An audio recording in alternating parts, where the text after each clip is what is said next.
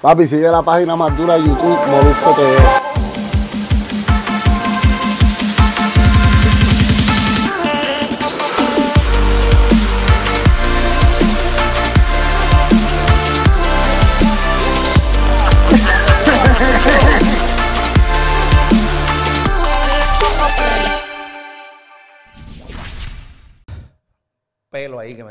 Hace rato, maldita sea. Estamos aquí en Molusco TV. Gracias por estar ahí conmigo. Molusco TV, gracias por seguirme. Recuerda que participas por 100 dólares semanales. 100 billetes semanales y eso es bien fácil ganarte. Lo que tienes que hacer, le das like a este contenido, compartes el contenido y obviamente comentas aquí también. Y lo importante, después de tu comentario, pones tu cuenta de Instagram que de ganar. Por ahí es que nos vamos a estar comunicando contigo. Full, full, full. Ya cuatro ganadores se han llevado billetes conmigo. Así que tú también puedes ser un ganador o una ganadora aquí en Molusco Siguiente podcast, siguiente entrevista que voy a hacer ahora. Pensé que no la iba a lograr. Y lo juro. Eh, hay mucha gente que no sabe, ¿no? Y lo vamos a, relatar durante la velada, por llamarlo de alguna manera. Para mí es un honor eh, tener la oportunidad de entrevistarla. Sigo su música desde muy niño. Este, también ella era niña. Eh, jovencita, jovencita, así que no le estoy diciendo vieja, por si acaso. Este, he visto todos los cambios que ella ha tenido desde que comenzó en el género eh, y hasta cómo evolucionó dentro del género de la música urbana, o sea, el género de reggaetón. Eh, realmente mi canal se hace sumamente pequeño para recibirla. lo logré. Aquí está conmigo. La pongo a la diva, a la potra, a la caballota, la mami que tiene el tumbado. Ella es Ivy Queen, conmigo en Molusco TV. ¿Cómo estás? Bien, ¿y tu mano? Bien chévere. Aquí que todavía no, no creo que, se me dio la, entrevista. Eh, tú y yo tenemos un pasado negro, oscuro, eh, de, inmadurez, de estupidez, de, de, todo lo que tú quieras decir. Este, pero al final del día, este, mano, yo quería entrevistarte y quería poder hablar contigo y hablarle tantas cosas, ¿no? Desde tu documental, que sale ahorita, y ya invito a las 7 de la noche en tu canal de YouTube, eh, desde tu carrera, de cómo te va, qué es la que hay, y hablar contigo. Nunca he tenido la oportunidad de entrevistarte 100% tranquilidad. ¿Entiendes? Primero, pues bienvenida a mi canal. Gracias por estar aquí conmigo. No, gracias a ti por la invitación. Yo, yo creo que, que fue un, un trabajo colectivo, ¿verdad? Para yo, para hacer la entrevista. Porque sí, como tú dices, tenemos un pasado ahí medio turbio y tal vez sí también de, inmadurez. Eh, y realmente nunca hemos tenido la oportunidad de conversar. La mayoría de veces nos hemos visto y nos hemos saludado muy respetuosamente y hemos seguido cada cual por su rumbo, pero pues nos llegó la hora cero y aquí estamos. Llegó la hora cero y, fuiste, para los que no saben y, están como medios perdidos, eh, hace muchos años atrás, eh, yo dije un comentario bien irrespetuoso por demás este, de Ivy Queen en el programa de radio. Eh, no quiero ni recordar el comentario porque no, no vale la pena. Realmente fue un comentario pues horrible. ¿Qué pasa? Justamente ese día yo había grabado algo para Ivy Queen. Y mira cómo son las cosas del destino y de la vida. Yo había grabado algo de una canción nueva que ella estaba lanzando. Tiró el comentario en el programa de radio y el programa de radio en Puerto Rico, donde yo trabajo, lo escucha mucha gente. Yo digo el comentario ahora y media hora después o una hora después, ella sube un video mío. Yo diciéndole, ah, Chibi Queen, estás durísima, pero bien cabrón esta canción, para aquí, para allá. ¿Qué pasa? La gente en los comentarios pero ¿cómo va a ser que lo subiste? Y la gente, ella no, los, no va a entender porque ella vive en Miami y no escucho el programa. Ella llama a un amigo que tenemos en común, ¿qué pasó aquí? Y yo le cuento al amigo, porque también yo fui honesto, mira, esto pasó. Este fue el comentario. Ella borró el video. Fue, ah, fue horrible. Y honestamente, honestamente, ya yo, ya yo sé tu background. Tú, tú, te has metido, tú le has dado galletas a gente que a ti te encabrona la vida. O sea, tú no te la dejas montar. Entonces yo dije, el Ivy cuando me va, me va a dar un bofetón. Y yo decía, me va a dar una galleta, está cabrón. Voy a quedar marcado como el corillo que Ivy los marcó con una bofeta. Yo decía, yo no quiero que Ivy me dé una galleta. Bueno, yo me acuerdo que te vi un tiempito recién del comentario en el cine, mano. Eh, creo que era en el cine en Guaynabo o algo así, y, y, te vi, te pude haber pillado. Un bofetón. un bofetón duro. Y mira qué, cara tengo, cara tengo, tengo cara con cojones para cogerlo. No, mano, pero sinceramente andabas con, con tu señora y yo también me controlé, pero es, esas son cosas que he tenido también que controlar con el tiempo, porque he sido una mujer muy impulsiva, porque mi carrera y el género que, hago me ha obligado, o sea, yo crecí en la calle, yo crecí de Añasco para Bayamón, para el Cortijo, del Cortijo, eh, ir a, grabar a Puerto Tierra, de ir a grabar a Carolina, yo vengo del área oeste, yo venía sola, mano, completamente sola, y en la calle pues aprendí defensa personal y sí me rodeé con, con gente pues con nombre y con rango, pero cuando sucedían o han sucedido cosas así, pues soy muy, muy dinamita, soy muy, muy pistola a la hora de, de como que de abordar esos comentarios y esas pendejadas, ¿me entiendes? Pero con el tiempo, pues uno adquiere una, una madurez, mano, y, y, aprendes tu sitial y aprendes a, a, a tal vez pues controlar un poco la ira porque pues tuve que entender que ese es tu trabajo, mano, y aunque el, el comentario estuvo como que muy duro para, para mí, ¿me entiendes? Yo dije, bueno, let it go, vamos a dejar esto, vamos a dejar esto así, porque ya yo había repartido un par de bofetas, imagínate tú. Sí, eh, bueno, eso, eh, la realidad del caso es que el comentario estuvo bien de más. Yo lo analizo hoy, que tengo 40 años. Yo tenía 20 y pico de años cuando lo dije. Eh, no justifico, no, no, importa. Es una estupidez teniendo 20 como teniendo 40, pero no es la misma madurez, ¿tú me entiendes? Eh, la, vida me ha dado unas enseñanzas eh, a fuerza de cantazos. Y entonces, pues, yo estaba loco de tener la oportunidad de tenerte de frente me hubiera encantado tenerte frente a frente, obviamente por lo del COVID no se puede, pero aquí yo creo que cumple eh, decirte, mira, mano, primero no fue con ninguna intención y sigue realmente, no voy a justificar mi comentario. Y mucha gente me dice eso, tengo que entender que es tu trabajo. Y fíjate, no. No, no, no, no, no. Muchas veces yo hacía comentarios este, al garete que yo decía, mano, lo único que yo no me voy a arrepentir en mi vida es dar mi opinión eh, con un artista. Si a mí me parece que el artista es una mierda, lo voy a decir. Si a mí me parece que hay un artista entrando a un género que realmente no tiene talento, yo lo voy a decir. Ahí nunca voy a cambiar de parecer. Siempre lo voy a decir. No me calla nadie la boca. Pero en el sentido de decir comentarios como el que te dije, que fue un comentario sumamente de más, digo, ya lo me arrepiento.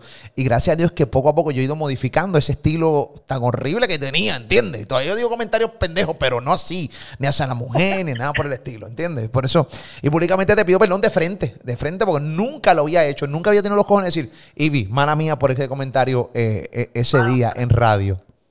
No, pero tranquilo, ya, el tiempo pasó, brother, y cuando el tiempo pasa, ¿ves? yo, por ejemplo, hoy día soy mamá y, lo que estoy preparando a mi hija es con herramientas de conocimiento, con herramientas de pues tratar de que no repita las cosas de uno, pero va a ser inevitable, ¿entiendes? La hija de Queen, yo la he tratado de cuidar mucho y esas cosas, pero pues teniendo una niña hembra, eh, he como que recapacitado en, varias cosas de, mi vida y de mis actitudes. Definitivo.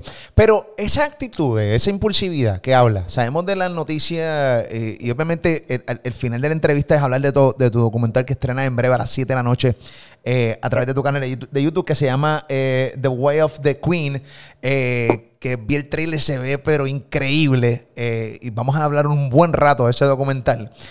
Pero me encantaría hablar de eso, de ¿qué te lleva a ser tan impulsiva? Sabemos que hay historias de que tú le has metido bofetones a la gente, pero lo que pasa es que la gente no logra entender muchas veces cómo fue los inicios de tu carrera y, todas las paredes que tuviste que romper este, para poder llegar. Porque ahora vemos un montón de chicas pegadas, pero realmente hubo unas chicas, y ahí estás tú, eh, que tuvieron que abrir un camino bien difícil de hombre. Y entonces yo imagino que esa impulsividad tuya viene por esa pendeja de que, de que, o sea, de que te excluían casi a las mujeres en la música urbana. Bueno, mano, yo desde que tengo uso de razón y yo me enamoré del rap, porque empecé haciendo rap en español. Cuando yo entré a Dinois, entré eh, haciendo rap, todavía no era reggaetón. Eh, yo siempre me he rodeado de hombres, con mis amistades de Añasco siempre me he rodeado de hombres. Cuando yo entré en el género, eh, además que le daban fecha de caducidad, que la música era de maleante, que era de, calle, inclusive me, me enfrasqué con, con Belda González, que en paz descanse una vez en, argumentando con palabras, no que me enfrasque a lo físico, sino argumentando con palabras, porque eh, ella solía decir eh, y, generalizar, hablar del género y hablaba mal y decía, bueno, decía la verdad, porque estaba diciendo que eh, denigraban a la mujer, que no hay diferencia en las letras a las que había en nuestro tiempo cuando salían las la, guanábanas y los muchachos cantando maldita, puta, maldita, bellaca, ¿tú me entiendes? Lo único que ahora es que ahora el mundo lo escucha. Claro, ahora es como que más aceptable y es trending topic que puedas hablar libremente, pero inclusive, como te digo, me, me enfrasqué en conversaciones con, con Belda y yo le decía, pero es que usted no puede generalizar porque yo llevo cantando desde, que salí de Añasco en pro de la mujer. Y cuando usted dice que todos son unos maleantes, que todos son unos adictos, que todos son unos, unos tráfalas, o sea, usted me está incluyendo ahí. Hasta que un día el mundo dio vueltas y terminamos en el Rich Carlton, porque ella le gustaba jugar maquinita igual que a mí. Y eh, tuvimos la oportunidad de conversar y ella en realidad tuvo la oportunidad de conocerme y yo a ella, una señora muy dulce, muy buena, muy pro mujer y llegamos a un, a un happy medium de, entendimiento. Y realmente mi, yo digo que mi genio y mi carácter ha sido adaptado y adoptado por todo lo que yo he tenido que vivir en la industria de la música eh, per se, o sea, a mí se me daba fecha de caducidad, a mí me ponían sobrenombre, a mí me decían Freddy Krueger que mis uñas estaban demasiado de largas, que como yo me limpiaba el culo, a mí me decían que yo nací varón, a mí me decían, o sea, ni dando a luz una niña, esas cosas paraban y o han parado.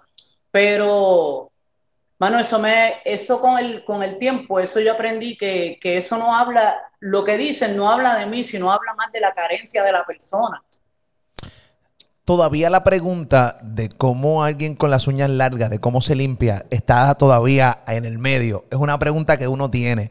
Y es una pregunta, es una pregunta válida. Eh, yo, yo creo que es una pregunta válida. Es una pregunta de cómo carajo con esas uñas eh, tú logras coger el papel de baño. Una, es una pregunta válida, no una, no una pregunta ni de bullying. Es una pregunta de cómo, cómo con esas garras realmente la gente se puede limpiar el fundillo. Una realidad sin macheteárselo. Siempre ha sido una pregunta. Mira, las uñas de un nivel que a mí me agrada, que a mí me gustan, no son las mismas garras de los 90, que eran como tres tips, o sea, tres, era como así de larga, o sea, yo mm. estaba seis horas o siete sentada. Ahora llevo las uñas en un en una medida que a mí me gusta, pero el que nunca ha tenido uñas, eh, obviamente llega a la conclusión de que uno se caga la uña y eso no es así, o sea. No es así, no es así.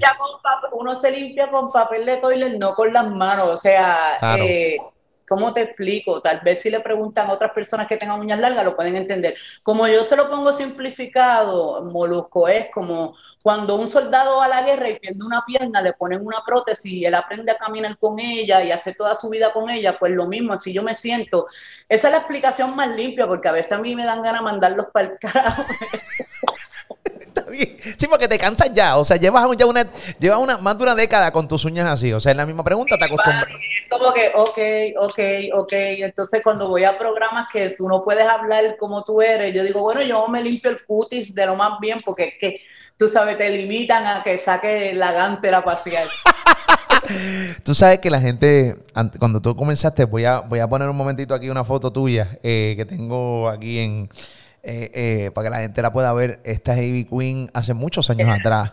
Eh, cuando tenían las, los, drex, o sea, las trenzas. Aquí hay otra foto. Aquí hay otra, foto. La gente llegó a pensar, y, con mucho respeto, ¿no? Que tú eras hasta, hasta, lesbiana, ¿no? Porque de cierta manera te pasabas con un montón de hombres, era, era guapita.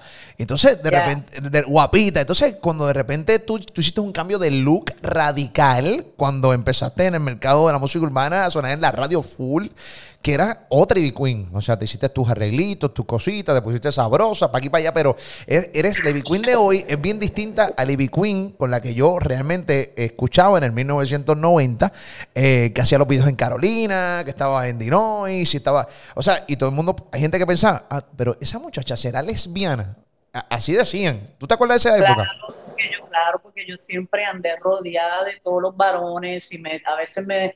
Eh, cuando Negro nos llevaba a las giras que eran a Panamá o las giras que eran a Latinoamérica, él siempre me protegía, como era la única hembra, él me protegía y su esposa trataba, trataba de darme como tips de cómo verme más femenina, pero yo quería verme ondel y yo venía de Nueva York y el ondel era lo que vivía en mí, corría por mi sangre, o sea, yo entiendo que, que, sí, que se prestaba para que dijeran o pensaran que yo era lesbiana. Que te digo que, mira, ni teniendo una hija estoy exenta de eso, porque la gente siempre busca qué comentar, pero yo me siento tan cómoda con quien yo fui, eh, como me veía. Obviamente los cambios fueron sucediendo cuando ya empecé a entrar en edad, no que una casa disquera me dijo tengo que quitarme, tengo que ponerme, sino cuando fui entrando en edad que quería como que los hombres me miraran. ¿Sabes? Primero eran mis panes y vamos para la janga, después era como que, oye, a mí me hacen falta como un par de tetas porque estoy muy plana.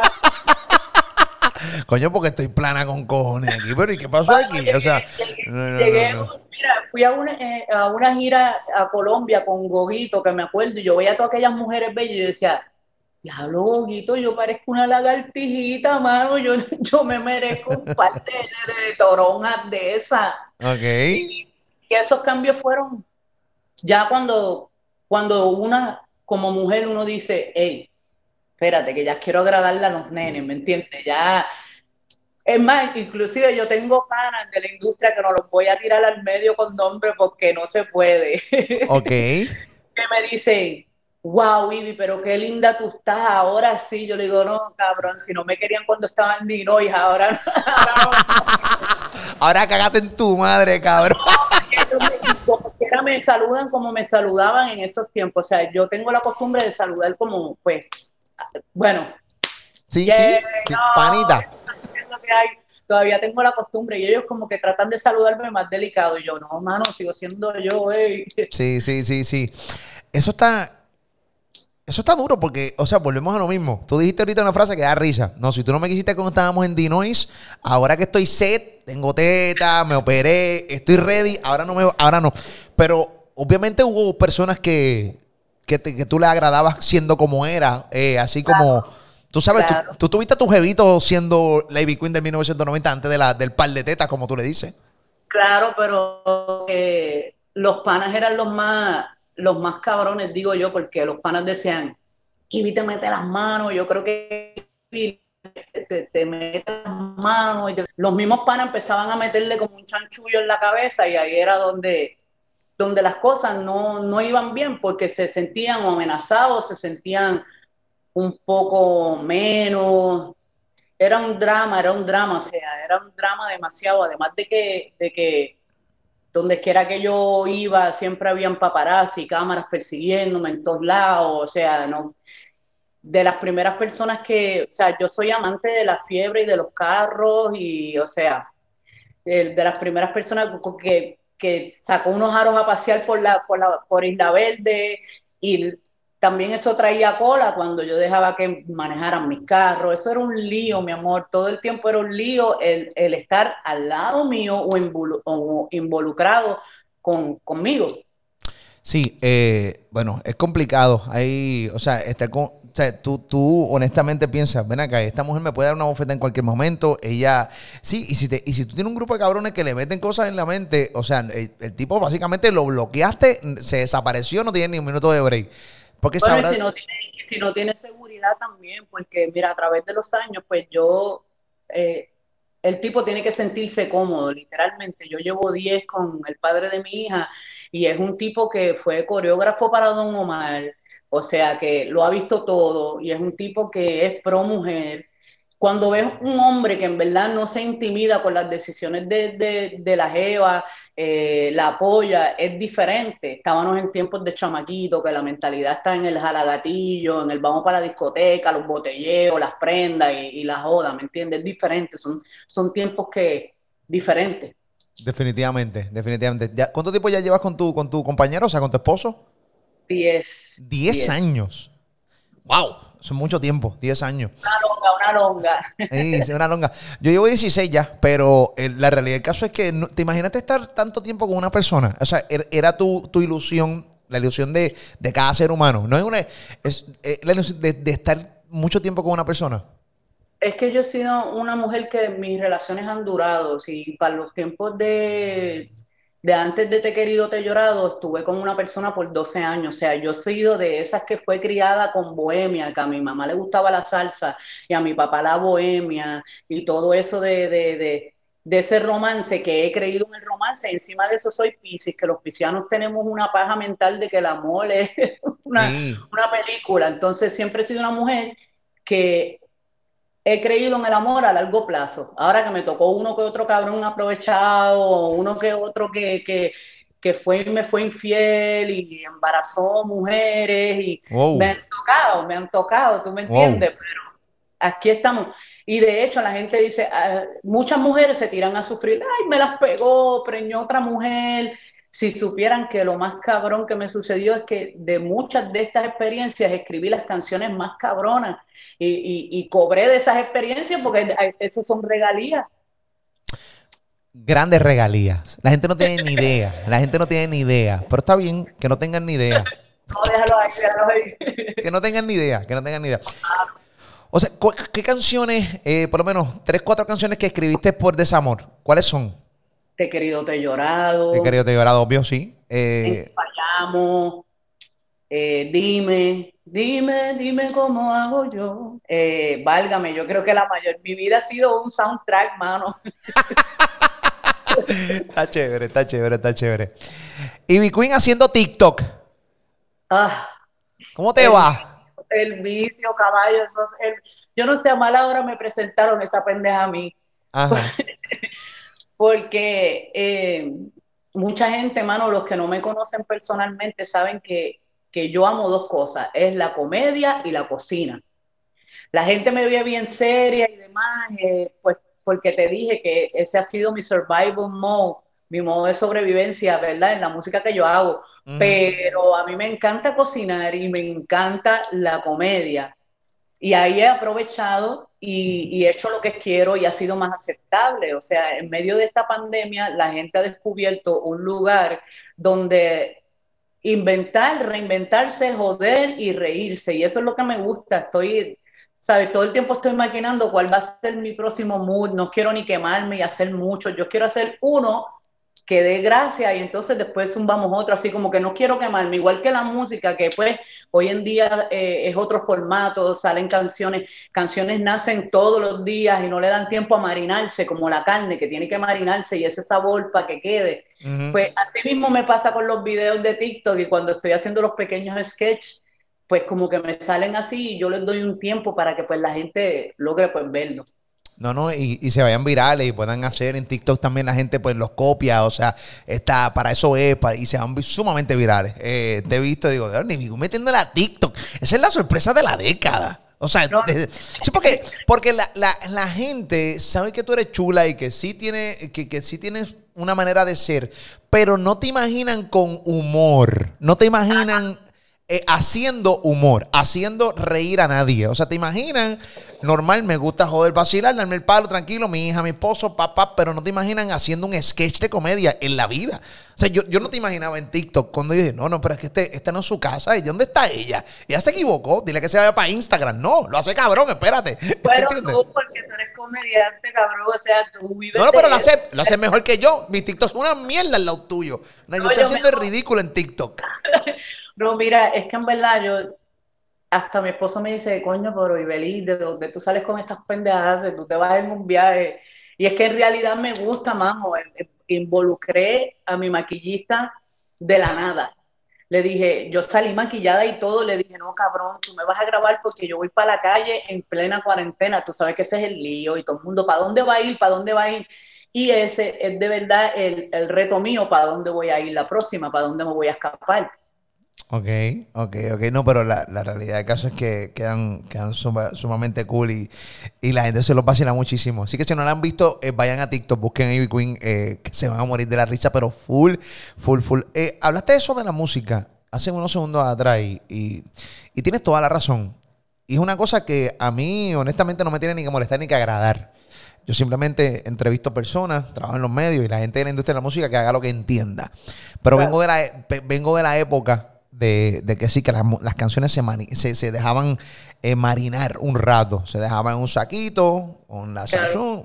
Dejabas tres semanas que corriera ahí con un... Después la tirabas al sartén y, y por ahí para abajo seguía. Ahora mismo las canciones no. Hay canciones que de repente tú pones y dices, diatre, ¿cuándo sale? Tú no sabes... Ahora mismo hay tanta música que eh, pasan, van a pasar 10 años y mucha gente no se va a acordar en, en qué época o en qué año salió esa canción. No es como ahora cuando escucho música vieja, digo, eso salió en el 1997 o en el 2003, más o menos tengo yo una idea. Eh, Claro. Entonces, por ejemplo, hay canciones que se pierden.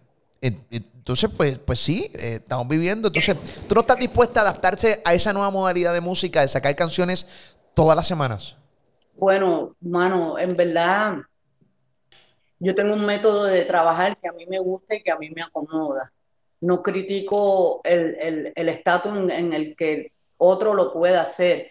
Y puede ser que el mes que viene yo diga, mira, vamos a sacar una canción ahora, tal vez no como que de corrido así cada, cada semana, porque en mi caso, mano, cuando yo escribí Yo quiero bailar o Te querido, te llorado, o estas canciones, eh, se les dio un, un tiempo, porque las mujeres empezaron a adaptarlas y a dedicarlas y, y- y se convirtieron en himnos, que es la diferencia, cuando tú le das tiempo a un himno, o sea, hoy día lo, es como que friendo y comiendo, mano. eh, Tal vez yo me, me adapte, tal vez por obligación, porque a veces por obligación es, es como que diferente. Eh, pero en estos instantes es como que yo he vivido de, mi repertorio, eh, yo he vivido, bueno, a mí ahora mismo lo único que me detuvo fue la pandemia porque yo estaba en un tour con dos, dos buses, con un equipo de trabajo de 20 personas con videógrafos, con gente para hacer podcast. O sea, a mí lo único que me detuvo es, es esta situación eh, del, del COVID, porque yo he vivido trabajando toda mi vida, mano. O sea, sin parar. Eh, lo mismo en un avión o como estar en un bus, que esta era una experiencia súper diferente porque tuve que convivir con mi equipo de trabajo y yo de momento sacaba la olla, el caldero a cocinar para mi equipo de trabajo. Eh, pasábamos de, de, un clima de frío con los co a otro clima eh, de calor y, y, un poco más, más pegajoso. O sea, yo he vivido toda mi vida trabajando y no critico el estatus en que está la música ahora. Pero ahora mismo, la verdad es que muchos anhelan eh, escuchar eh, estas músicas que fueron himnos y todo el mundo, ahora se está usando mucho los estribillos de las canciones legendarias. Sí, pa, sí, sí, full. De, de todo, ¿me entiendes? Porque es un ejemplo más de que la gente extraña eh, eh, la yo le llamo la receta original, o sea, el, el dembow con su maceteo y con su como, como, como realmente nació, sin, sin restarle obviamente mérito a los demás. Lo vimos en el disco nuevo de Bad Bunny, lo vimos también en el disco de Anuel, eh, que, que, que, le metieron a su receta, incluso con el mismo Daddy Yankee, hemos visto cómo él le ha metido el sonido de, 90, de los 90 con, mezclado con el de hoy. Y tú sí sabes que es un ritmo para los que obviamente somos los, los, los que escuchábamos el género de niños en aquella época. O sea, que estamos viendo eh, que sí, que los chamacos de hoy, los que están en el género hoy, se han adaptado a cosas de... O sea, porque eso es la que hay, la receta original. Les gusta esa pendeja. Y, y de repente sacan un estribillo, un corito y te dicen, puñeta, ¿te acuerdas? Eso es pompioso. Yo digo, yo digo, yo digo eh, eh, que la verdadera escuela abriéndose paso hasta el presente porque es bonito, mano, también, porque yo te voy a decir una cosa, cuando mi, mi, mis hermanos todos les gusta el rap en español, el hip hop, son amantes de Ñengo, Flow, tú no tienes idea, de John Z, mis hermanos son títeres que les gusta eh, eh, el rap. Eh, y cuando Bad Bunny me mencionó en una canción donde, donde menciona a Don, donde menciona a René, bueno, tú no tienes idea, mis, mis hermanos y mi Bad Bunny te mencionó, ¿qué, ¿qué, se siente? O sea, mis hermanos a veces se ponen en estatus de preguntarme como si fuera reportero. Y yo le digo, hey, bro, you know, like, we brothers, somos hermanos. Yo te puedo decir qué se siente, pero se siente orgullo, mano, que, que de, la, de la nueva generación mantengan intacto eh, esa parte de, de nosotros, de lo que sembramos, de lo que caminamos, o sea, y que recojan los frutos, eso no tiene nada de malo que recojan los frutos de algo que, que, que sembramos. eh, pero el reconocimiento, ¿verdad? Y el respeto, digo yo, siempre debe ser lo primordial. Definitivamente. Y, y sí, Bad te mencionó, Bad Bunny te mencionó en, en- en esa canción. Y Bad Bunny trabaja de una manera bien distinta, sumamente callado. Y cuando salen las cosas, por eso es que sorprende, porque no tira teasers, no tira nada. Eh, y, y obviamente esto lo hablé con, con, con Nicky Jam en una entrevista que está aquí también en mi canal de YouTube hace varias semanas atrás, de cómo él trabajaba y cómo casi eh, Bad Bunny le dijo, papi, que no quiero que digas nada que grabamos esta canción, que es del disco este que salió de las que no iban a salir. Eh, Claro. ¿Nunca, ¿Nunca te has hecho un acercamiento por DM o algo bad para estar en una colaboración? Tú sabes que a Bad Bunny le gusta traer lo viejo con lo nuevo. Yo, bueno, yo y Bad Bunny tuvimos una comunicación por DM, primero basada en el, en el respeto, ¿no? Y, y- y- y le estaba diciendo yo que como me encanta su look, sus uñas, cuando usa la máscara, recuerda que yo usé la máscara para, para el, el, el CD de Vendetta. Mm. Eh, y me encanta el look y le dije, ay, mi amor, tú me encantas y encima de eso eres pisciano y qué diferente, pero nunca hablamos de nada musical. ¿Tú sabes por qué? Porque a mí no me gustan las cosas forzadas. Claro. Yo fui con mucho respeto. Y así mismo fue como fue con René. Tú sabes que René y yo fuimos enemigos a muerte por algo que, que se nos salió de las manos. Eh, y la única manera en la que René y yo eh, enmendamos lo que sucedió fue yo escribiéndole a René y diciéndole a René que me encantó aquel documental que él hizo donde está buscando las raíces de donde él- la música y de dónde él era. Para el disco Y no- yo- para el disco que hizo como solista, como residente. Claro. Y yo le estaba diciendo, mano, el tiempo ha pasado, yo soy una adulta, tú eres un adulto, tú eres papá, yo soy mamá. Eh, déjame decirte que a pesar de todo y que me, anda- me hayas mandado a rajarme las venas con una Jane, cabrón, te la voy a dar porque tu documental me parece espectacular. Yo ni sabía ni que tampoco René era pisciano y me, ven- me vine a enterar ahí, todo ese revolú. Y me dijo, mira, Ivy, tú sabes que Sinceramente, yo siempre te he admirado y qué bueno que me hayas dicho eso, porque pues en este ambiente de la música es un toma y dame, es un tirijala, es un dime y direte, y qué bueno que vengas así y, y- me expliques qué fue lo que pasó en esa ocasión que nosotros tuvimos un encontronazo. Y tampoco le he forzado a René o le he insinuado a René de hacer featuring, porque yo creo que las cosas se dan de, primero de admiración para uno, para mí. Para mí hacer un featuring con alguien, yo te tengo que admirar, me tiene que gustar algo que tú hagas, eh, una canción que tú hayas hecho, algo me tiene que gustar. Y después, pues, obviamente el respeto, sobre todo. Y no le he insinuado a ellos nada de eso, mano, no le he insinuado, sino que lo- les he dado su, sus honores en vida y nunca les he hablado de featuring. De, sinceramente, a mí me han metido en unos bochinches que yo digo, ¿de dónde carajo salió esto?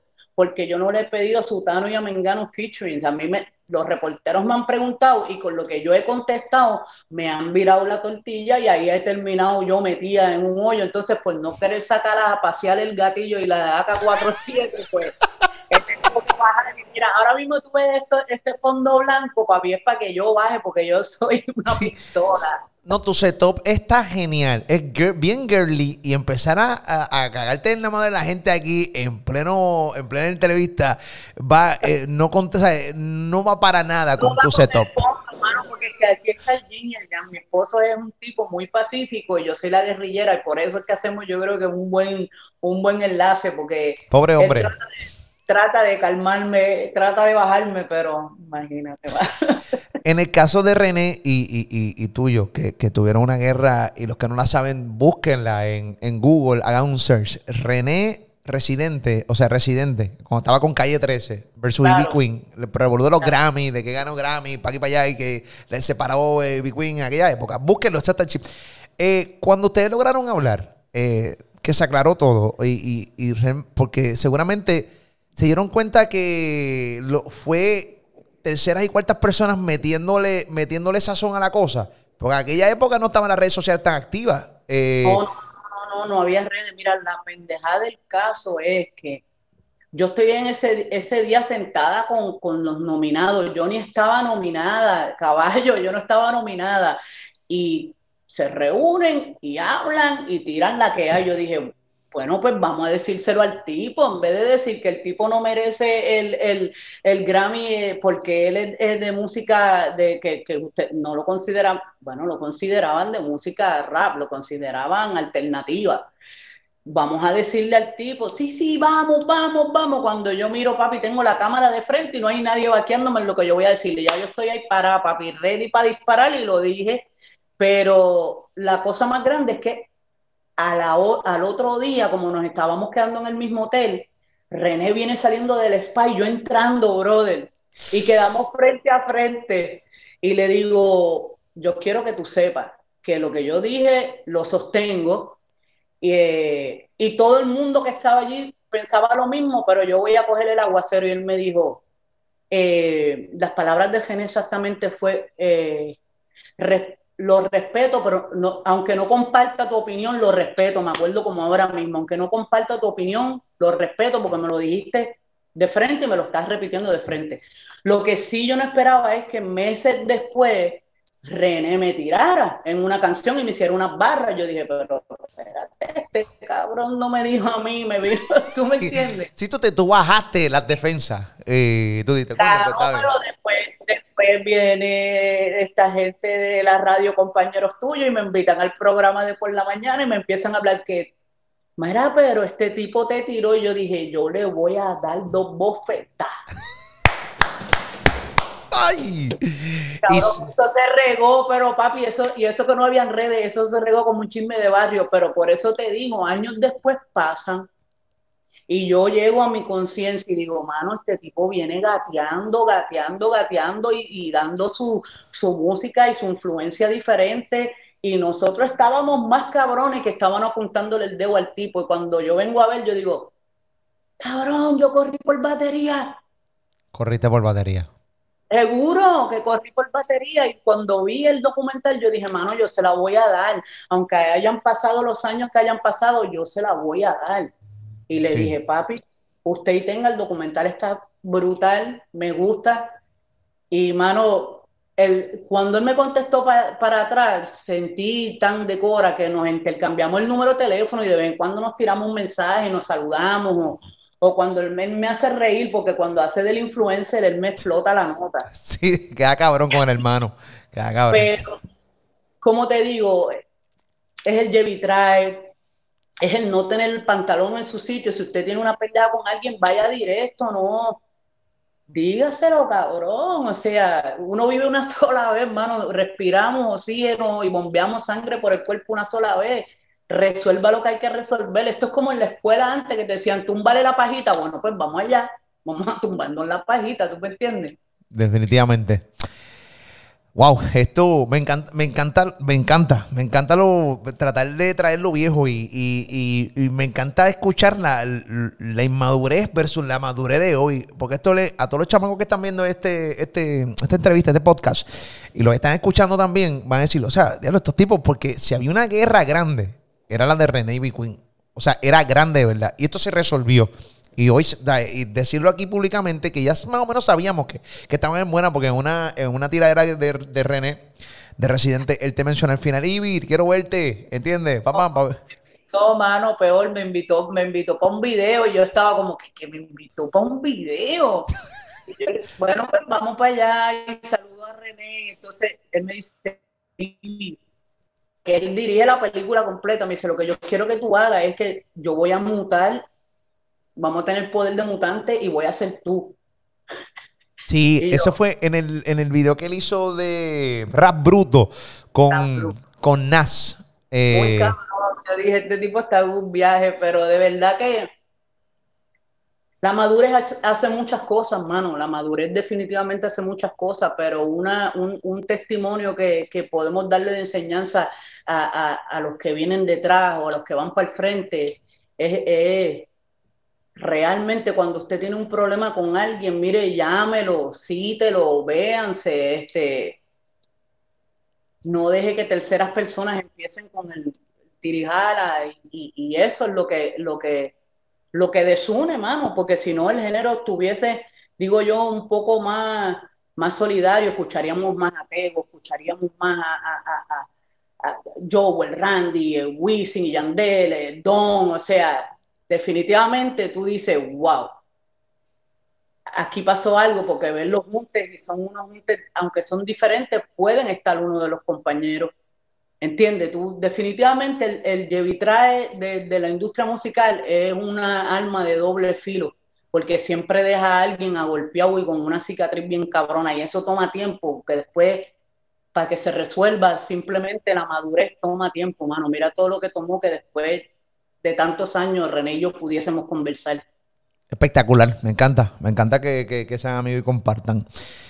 Te pregunto, eh, cómo, cómo, ves este movimiento femenino ahora en la música urbana? Eh, existe eh, Nati Natacha, Carol G, Becky G, existe Farina, eh, hay un sinnúmero de, de, artistas, ¿no? Que, le están metiendo durísimo ahora mismo y, sacando la cara por, por, por, la, por la mujer en la música urbana que de cierta manera hasta los otros estuvieron bien excluidas, este, fuera de ti y fuera de, dos o tres, pero ahora se ve como que este, o sea, está, es más fácil que una mujer pegue y, y logre, logre algo dentro de la música.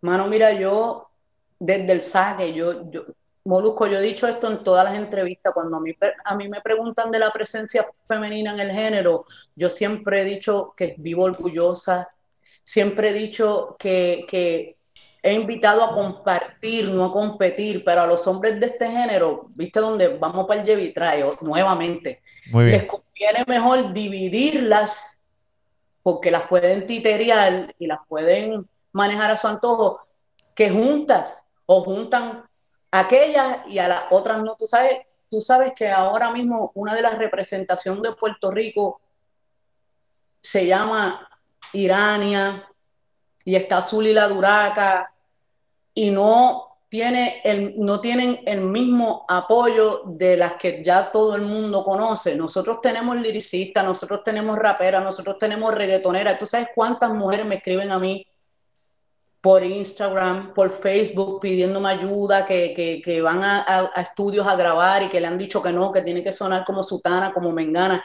Mano, yo me siento como en mi fase de, de, de model, de mamá, y digo, mano, si mi hija quisiera hacer música y va a un lugar y le dicen que no, que tiene que cambiarlo para sonar como su tano menganito, tú sabes, eso no es justo, ¿tú me entiendes?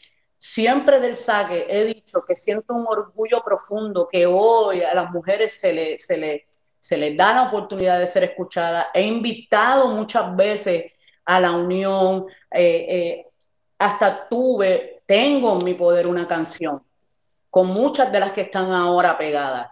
Pero la burocracia y el lleva y trae ese del que yo te hablo no me han permitido usar la canción. Y te lo digo, es que la, yo creo que es la segunda vez que abordo ese tema porque yo he querido dejarlo en paz porque tal vez o no me conviene o tal vez van a buscar cómo joder conmigo porque yo diga que no me dejaron usar el tema, pero cabrón, yo estoy diciendo la verdad, yo muero y me, que muero y me entierran como una mujer honesta y no como una mujer problemática. ¿Qué pasa? La gente está acostumbrada a los paños tibios. Cuando tú le das gente crudo como es, caes mal. ¿No te ha pasado a ti?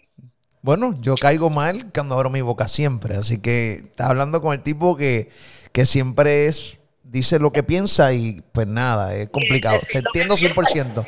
y decir lo que piensas te, convierte en un target. Pero yo en, sinceramente, siento un orgullo cuando escucho a Farina rapear.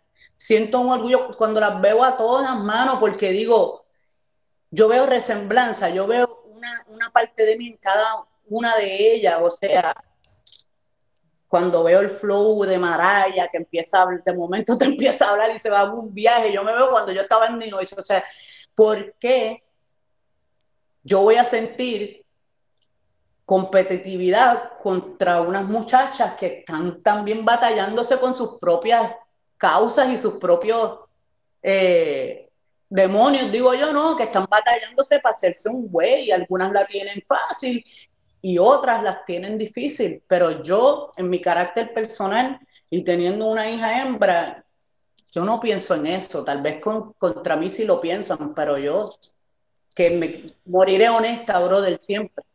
Cuando dices que tenías una canción con, chicas de colegas del género actualizada y, no te dejaron sacarla, obviamente permisos de disco, de disqueras y eso. de disquera, manejo, eh, si les convenía estar en la canción o no les convenía, los números, quién tiene follower, quién hizo números, quién... todo esto, brother, todo esto. Y si te digo que la canción está bien cabrona porque no tiene ni una mala palabra, más malo hablo yo ahora aquí en esta entrevista que la canción. ok. Pero así es, brother, así es. Pero siempre, y qué bueno que sea a través de tu programa que yo pueda abordar este mensaje de decirles lo orgullosa que yo me siento, porque yo me siento, brother, cuando yo veo las uñas, cuando yo veo los looks, los cambios de pelo, de color, yo digo, ahí está, mamá, ahí está. Eso es, vamos, dale duro, dale duro. La gente no ve cuando yo aplaudo, pero ve cuando yo escupo. Sí, sí, sí, sí, sí. Los otros días, y, se nota que hay cierta admiración de parte de todas estas chicas. Muchas veces eh, los artistas no tienen control de con quién graban y con quién no. no tienen control de sus carreras. Estoy de acuerdo contigo en lo de Farina. Me encanta escuchar. Yo conocí a Farina cuando la escuché rapear. Eh, eh, ahora obviamente está haciendo música secular y, y, está chévere y todo, pero cuando me encantó Farina es cuando la escuché rapear y, y, la Duraca. La Duraca yo la tenía en mi programa de radio eh, con Freestyle Manía. La bestia, la bestia. Esto es una bestia. Yo no sé si la gente sabe quién es la Duraca. La voy a poner rapidito aquí. Aquí tengo el iPad. Esta es la Duraca. La Duraca obviamente es distinta. Ella, ella, es, ella es gay. Ella es gay. Ella es, ella es ella. Ella es ella. Ya, ya, ya. Irania. Irania también es una chamaquita que está volada, volada volar escribiendo rap es. o sea, si, yo, tengo un rap aquí de. de, de dame, dame sonido aquí, Ocean. Dame, a ver si yo tengo un sonidito aquí de la Duraca para que la gente escuche. Dame si eh, tengo algún rapidito de la Duraca. De esos que ya sube. De los duros, de los duros. Déjame, déjame yo buscar aquí a la Duraca. Eh, ella tiene, debe tener algo por aquí. Yo lo borro, porque ella siempre tiraba con fuego. Dame escuchar este. Oye, ustedes saben quién yo soy, este subí la duraca para invitarlos mañana. No, este no es, este no es. Escuchándolo primero, porque tú sabes que si esa saca, saca el rifle a pasear también. Y papi, esa saca, esa saca el rifle a pasear. ¿Qué está pasando tan vivo, güey? ¡Puta! Y cuando me. ¿Qué está pasando tan vivo, güey? Sin embargo, yo. Ahí está, cantando una canción de otro. Vamos a ver si aquí tiene algo. Acá, cántame. Nuestro país no nos quieren apoyar, los tienen cambiados de afuera. No, no, bueno, nada. Búsquenla en Instagram, este es el Instagram de la Duraca. Búsquenla. Eh, y, mano, honestamente es eh, durísima. Eh, rapeando, ella, Farina. Hay un montón de chicas que son increíbles. que es de mi área, ella es de Isabela, yo soy de de añasco. Irania es un animalito en, peligro de extinción. Está muy dura la chamaquita. Incluso las quiero invitar a las dos a mi canal para que la gente las vea, las conozca y que rapen aquí en mi canal. No, por favor, te lo, te, lo, te lo, pido de todo corazón. Dale una oportunidad a esas mujeres que son liricistas también porque se lo merecen. Yo vengo del rap y yo sé lo que es eso, mano. Tener una plataforma que te apoye, que, que te escuchen, que te pueda escuchar otras personas. Los otros días, Nati Natacha estuvo haciendo ejercicios con una canción tuya. Y ahí es donde voy, donde la admiración y el respeto. hay un respeto, hay un respeto hacia la figura de Ivy Queen increíble. Hay un respeto. No hay nadie hoy día que se atreva a hablar mierda de Ivy Queen. No hay nadie. No, no, no. Oye, en estos días sí, pero no públicamente. Tú no vas a escuchar nunca a nadie, papi, Queen, tacho, soy, tacho, bla. Tú no vas a escuchar eso. No tiene cojones, número uno, no tiene cojones. Y número dos, hay un respeto. Hay un respeto eh, con los colegas de género que llevan desde el, principio de género, que se la, que se la vieron lo difícil que tú, que fue esto, ¿entiendes? Porque cuando tú le das para atrás y tú piensas todo lo que tú has tenido que caminar y seguramente te cansas de nada más pensarlo. No, precisamente puse, puse un post que decía eso, que cuando me levanto en la mañana eh, no, es necesario mirarme al espejo, primero me miro los pies para saber que llegué hasta aquí, que una vez estaban llenos de fango, que sabe, que cogí y, como dice, la, la, seca y la tuntureca, son shit la idea que dicen. Sí, sí, sí. Pero obviamente Nati Natacha estuvo eh, haciendo ejercicio con tu música, vi que le escribiste eh, hay una gran admiración, ¿no? Este, Full y Nati también es una de las pilares ahora mismo también de la música urbana. Eh, eh, y, verla que, que muestre ese respeto para mí es sumamente grande. No, y para mí también, mano, de verdad es como que se, se siente tan, tan bonito, ¿me entiendes? Que te den tus honores en vida, porque la gente tiende a dar los honores cuando uno ya no está y a mí me parece tan elegante eso. Es como que yo no permitiría que nadie le falte el, respeto a Vicosí, estando él o no estando. Si él no está presente, eh, para mí es peor que le falten el respeto a Vico. Es como que para mí eso es una cuestión muy fina, por eso es que también a veces me meto en mucho problema por, por defender a otros. Muy bien, muy bien. Hay gente que comenta, eh, eh, ¿Qué tienes que decir a la gente que comenta que tu carrera ha mermado? Yo vi el trailer del documental. Eso dice todo lo contrario. El documental se llama The Way of the Queen. Salen minutos en el canal de YouTube de eh, Ivy Queen para que lo puedan ir directo después de aquí a donde el canal de YouTube de Ivy Queen para que puedan ver el documental. O sea, hay gente que dice, no, mano, es que como que Ivy Queen ha bajado. Y yo, digo, wow, espérate, déjame ver este trailer. Esto dice todo lo contrario. ¿Qué tienes que decir a, eso? Por eso es que el documental va a estar disponible en breves minutos para que la gente vea. Eh, ese documental es una brújula, te va a decir dónde está ella, dónde estuvo ella, por dónde fue, y la gente va a tener un, momento espectacular de, tal vez de, no solamente de ver, sino de escuchar, eh, digo yo, confesiones mías de, cuando estoy en la tarima, cuando viajo de un lado a otro, cuando van a tener la oportunidad también de ver un poco lo personal, la niña, que casi yo siempre la, la tengo cuidada, pero van a ver todo lo que sucede cuando yo voy para allá arriba, cuando es The Way of the Queen, que es motor y no freno, a darle en la madre. Durísimo. ¿Qué van a... como fan de otros artistas que, que por ejemplo, me, si yo me doy a la tarea de comprar una taquilla, yo no quiero ir a ver un show a, a media, tú sabes, un show. Y es algo que he adaptado en mi show y la gente lo va a ver y se lo va a gozar porque hasta yo misma lo, luego lo veo y me, me digo, wow, o sea, la gente, algo de definitivamente que no te pueden quitar es el cariño y la admiración del público y, y, y la gente va a tener la oportunidad de ver a través de este documental mucha gente alrededor del mundo eh, junta al son del reggaetón de Ivy Queen. Brutal.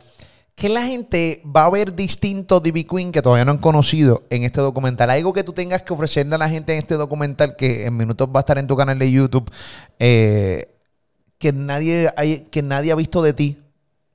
Bueno, Gordo, pero si te lo cuento no lo van a ver. No, no, pero una, una, una, asómame algo ahí, pues, una asoma, eh, tú sabes. Eh, sí, pero, pero, o sea, va a ser como tipo documental, sí, como, o sea, reality, este, los momentos difíciles, me imagino. Ah, no, lo más difícil para mí fue andar con, con cámaras 24-7, o sea que si me daba con rascarme una teta, no iba a poder porque tenía un camarógrafo en la izquierda o en la derecha convivir con esos salvajes que eran como tres mosqueteros, eran tres tipos con la barba más cabrona que la de mi esposo, este, eran tres rockeros y los tipos estaban disparando de todos lados los tiros. Aprendí a convivir con, con los tres mosqueteros que hicieron un trabajo espectacular de captarme hasta cansada, un día de prensa desde por la madrugada hasta por la noche, eh, van a ver, van a ver van a ver realmente lo que yo soy, mano. No puedo brindarte otra cosa que no sea porque les va a gustar un montón. Es, bien sincero, bien sincero. O sea que la, experiencia eh, pues fue complicada, tener un camarógrafo 24/7, pero cuando, cuando describes la experiencia en general de grabar un documental, ¿cómo la, puede, cómo la puedes definir? Lo volvería a hacer, hermano, y lo, y lo pienso volver a hacer y he decretado en el nombre del Todopoderoso que el documental más grande de mi vida lo voy a grabar, aunque sea, si es con los tres mosqueteros peludos, con quien sea, pero sí lo volvería a hacer, brother, lo volvería a hacer definitivamente porque cuando me siento a verlo, veo el, el como la metamorfosis de Ibeliz a Ivy Queen y el cambio de ropa y de actitud es, la única manera que te lo puedo explicar, porque cuando lo veas se van a dar cuenta que una, tú dices, llegó la queen, ¿entiendes? vas a ver, de estar con la nena y el papá, de momento y para allá arriba, es... sí, una transformación, es, como una, que hay dentro de hasta de, bipolaridad, ¿entiendes? Puede ser, puede ser, puede ser. Sí, mi amor, Dios te bendiga, sí, mi corazón, yo te amo. Vamos arriba, puñeta, romperle, a romper la tarima con una cosa bien loca, bien loca. Eh, Exacto. bien Pero loca. la nena también sabe que mamá habla malo porque de vez en cuando ella sabe que yo jalo gatillo y la nena debe, oh, ma. Eh, eh, no, eso es bien difícil. Yo, a mí se me hace tan difícil. Yo soy un mal hablado de- del carajo y, y con mis hijos siempre se me ha hecho difícil. Ellos no hablan mucho malo, por lo menos delante de mí. Este. delante de mí, no. Tú, pero Yo tú- espero que la mía se zumbe las palabras frente, frente mío, baby, like, mamá, pues yo soy tu pana, dale, este, mete mano, dale duro. Dale duro, dale duro. Pero te voy a decir una cosa y te lo voy a adelantar. Cuando empiece a hablar malo delante de ti, te va a afectar. Te va a afectar. Cuando se tiren para malas, malas palabras, que tú dices, wow, espérate, ¿qué es esto? No, y incluso hasta es como una, es como una pendeja de, de- de- de contradicción, porque lo regaña. No, no, que estás hablando malo. No se habla malo, puñeta. ¿Entiendes? Mano, que yo soy una, una model diferente. Yo te, te lo digo por experiencia propia, porque la gente piensa que mi hija se pone uñita y le gusta pintarse las uñas. No, ella es diferente, ella es única en su clase y, y en su especie, digo yo. Yo creo que si mi hija suma una mala palabra, yo creo que yo me voy a reír bien cabrón, mano, pero frente de ella, así, ¡guau! como de pana. Bueno, yo, yo espero que así sea. Yo no me sentí con ganas de reírme.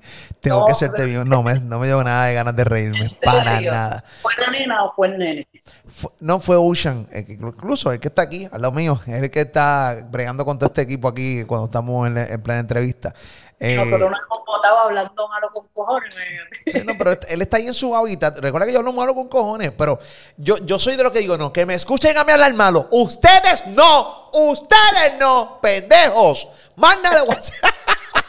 ¿Entiendes lo que Eso te digo? parte. Sí, sí, sí, eso es parte. Complicado, es complicado. Estamos a minutos, señores. Que arranque el documental The Way of the Queen, Ivy Queen, en su canal de YouTube. Eh, búsquenlo, eh, eh, va a ser increíble. No se lo pueden perder. Yo, yo te agradezco muchísimo que hayas aceptado la entrevista. ¿Se te hizo difícil decir que sí? Ya te sientes en confianza de preguntar, ¿verdad? Sí, bueno, eh, la, la pregunté con un freno cabrón en la garganta, pero la hice. No, mano, fíjate. Tenemos una amiga en común. Que no vamos- tenemos una amiga en común que te voy a decir una cosa, tienes que pasarle una, una payolita por el lado, porque es que esa amiga en común me metió un poco de, de- de pólvora para acá, pero de verdad con mucho gusto, mano, porque igual que de corazón, de corazón, igual que una vez logré hablar con René de lo más bien y hoy día nos podemos enviar eh, mensajes y saludarnos. En verdad llegó el momento, cabrón, estamos en el 2020, cuanto más uno puede arrastrar una, una- un malentendido. O una riña, o una bobería. Y, y fíjate, lo tuyo y lo mío al lado de lo de René no fue nada. Así que yo entiendo que. eh, sí, yo digo, coño, eh, eh, ¿por, por qué será? Porque soy gordito. Y, No, cabrón, ¿qué no, pasa? odiendo, odiendo, odiendo, odiendo, odiendo. Odiendo. Pero sí, eh, me alegra haberte entrevistado. Para mí es una, para mí es un honor. He entrevistado a tanta gente dentro de mi canal de, de aquí de YouTube que, que de repente digo, no, aquí me falta una entrevista con Ivy Queen. Yo la estuve luchando mucho tiempo. Este, me encantó la entrevista que, que hiciste con Chente. Me encanta cómo, cómo Chente entrevista. Es, lo, es, es un tipo cool, mano, me Súper encanta. cool, súper cool, súper cool. La gente obligatoriamente nos quiere ver competir. No competimos para nada. Somos seres humanos completamente distintos y nos respetamos. no- entiendes, Tú ¿Ah? me entiendes, sí, yo te entiendo lo que me vas a decir. Lo que estás diciendo yo lo entiendo, que es más que yo, que la gente quiere ponerte en esa, pero Sí. son dos cosas diferentes, dos flows diferentes. Y cuando existe el respeto, Moru, no puede haber espacio a que alguien venga y tire un veneno y logre que ustedes se vayan a los palos con la tiradera. Tú sabes cómo es, ya tú sabes La- cómo es. Es la misma gente, es la misma gente, los mismos seguidores que son los que meten ese palo, ¿no? Pero al final del día, este, te lo estoy diciendo, tranquilo, aquí, eh, si no han visto la, la- la entrevista que Chente le hizo, pueden buscarla en su canal de YouTube, Chente y Drash. Hon- Honestamente, no tengo ningún tipo de problema. Eh, todo el mundo puede coexistir dentro de la Claro. industria, puede tener sus números, pueden ganar su dinero y pueden ser gente y pueden Lo ser cosas lindo- maravillosas. Lo más lindo, lo lo más lindo que el bizcocho es grande, brother. Sí. Grandísimo. Bien enorme. Y por eso lo digo tranquilo. Mientras la gente pelea eh, eh, por ti, yo, yo, por lo menos Chente y yo nos reímos muchísimo cuando leemos los comentarios de la gente peleando. Por eso, nos reímos, somos amigos. Hay mucha gente que se molesta por eso, pero no tengo ningún digo, problema. Y por eso comenté que la entrevista que hiciste con Chente me pareció súper cool. Este, estuvo súper buena. Espero que la, la mía también te haya eh, pues, eh, gustado y ha sido de tu agrado. Te portaste bien, brother. Me porté bien. Oye, es que lo que pasa es que no hay manera de portarse mal porque tu historia está cabrona. O sea, la historia de Big Queen y la, la- y fíjate, cuando estoy analizando qué otra pregunta tengo, y digo, espérate, no hay más preguntas, es que lo cubrimos todo. Hicimos como un compendio en, en una hora. Menos súper. mal. Estuvo Menos súper. mal. Va a empezar ahora, va a empezar el documental, Ivy. Así que te quiero mucho, va a empezar el documental. Este, Dale, dale, vaya- todo el mundo para el canal de YouTube de, de Ivy. Va a arrancar ahora The Way of the Queen, el documental Yes. A otro nivel. Mi respeto, te envío un abrazo, bendiciones a tu familia y gracias por estar aquí. Un abrazo, brother, te quiero. Igual corazón. Muy bien, esa es la que hay. Ahí está, señores. Ivy Queen. Lo logré. Esa es la que hay, señoras y señores. Recuerda que participa por 100 billetes semanales. Comenta, comenta, comenta. Pon tu cuenta de Instagram, que de ganar, Corillo, de ganar.